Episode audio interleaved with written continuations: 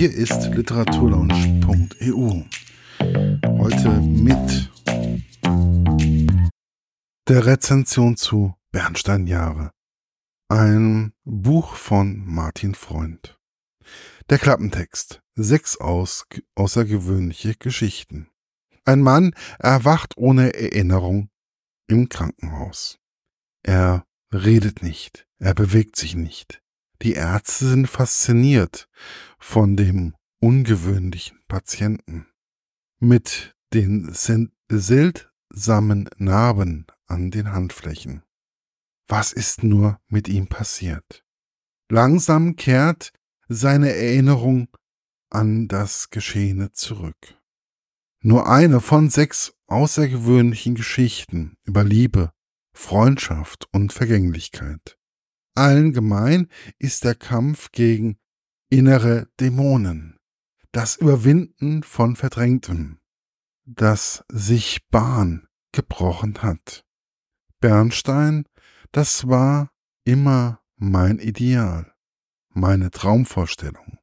Bernsteinfarbene Augen, in denen man versinkt, in denen man den Halt verliert und sich nicht mehr wiederfindet.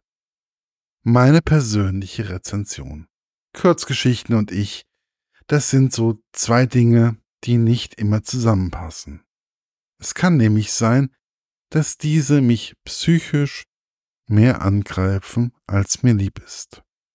So auch diesmal. Ich hatte die Kurzgeschichten schon einmal immer so zwischendurch gelesen. Aber irgendwie haben die, diese Geschichten damals nicht so wirklich ihr Potenzial bei mir entfalten können. Da bewahrheitet sich einfach die Formel, nicht jedes Buch kann zu jedem Zeitpunkt erschlossen werden. Dies lag vielleicht auch daran, dass ich bei den beschriebenen Augen und Personen immer wieder an meine Ex-Freundin gedacht habe welche ich auch schon beerdigt habe. Aber oder sonst in positiver Erinnerung sind. Ja, wirklich. Ich kann meinen Ex-Freundinnen allen etwas Positives abgewinnen. Und dies ist egal bei welcher. Bei mir sind Augen auch immer sehr wichtig. Aber nie die Augenfarbe, sondern sie müssen das gewisse Etwas haben. Ein Strahlen, ein Funkeln, einfach das gewisse Etwas. Bei diesem Autor war es immer die Bernsteinfarbe, in die er sich verloren hat. Und ich sage, da muss ein gewisses Etwas in den Augen sein. Denn die Augen sind immer der Spiegel der Seele. Es geht in diesem Buch immer wieder um das Ideal von Augen, aber auch um Liebe, das Vertrauen zum anderen und den kleinen Teufel, der in uns wohnt, aber auch um Verlust nicht nur der geliebten Freundin, sondern allgemein um Dinge, die man verlieren kann, um Dinge, die in einem zerbrochen sind.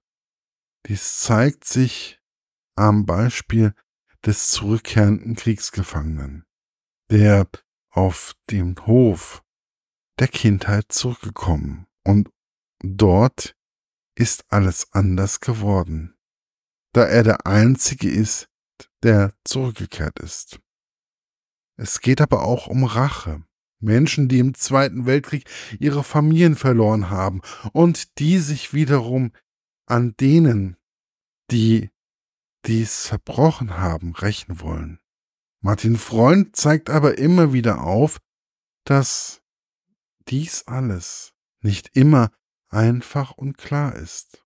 Alles hat immer zwei Seiten und das muss und man muss beide Seiten der Medaille betrachten komme ich nun zum Ende und zu meinem Fazit. Denn ansonsten verliere ich mich in den sechs Geschichten und schreibe noch stundenlang. Ja, die Geschichten haben in mir einiges angerührt. und vielleicht nicht unbedingt so ungefiltert ans Tageslicht kommen sollte. Aber genau dafür sind nun mal Kurzgeschichten auch da. Allerdings muss ich sagen, dass die sechs Geschichten eigentlich irgendwie zusammengehören.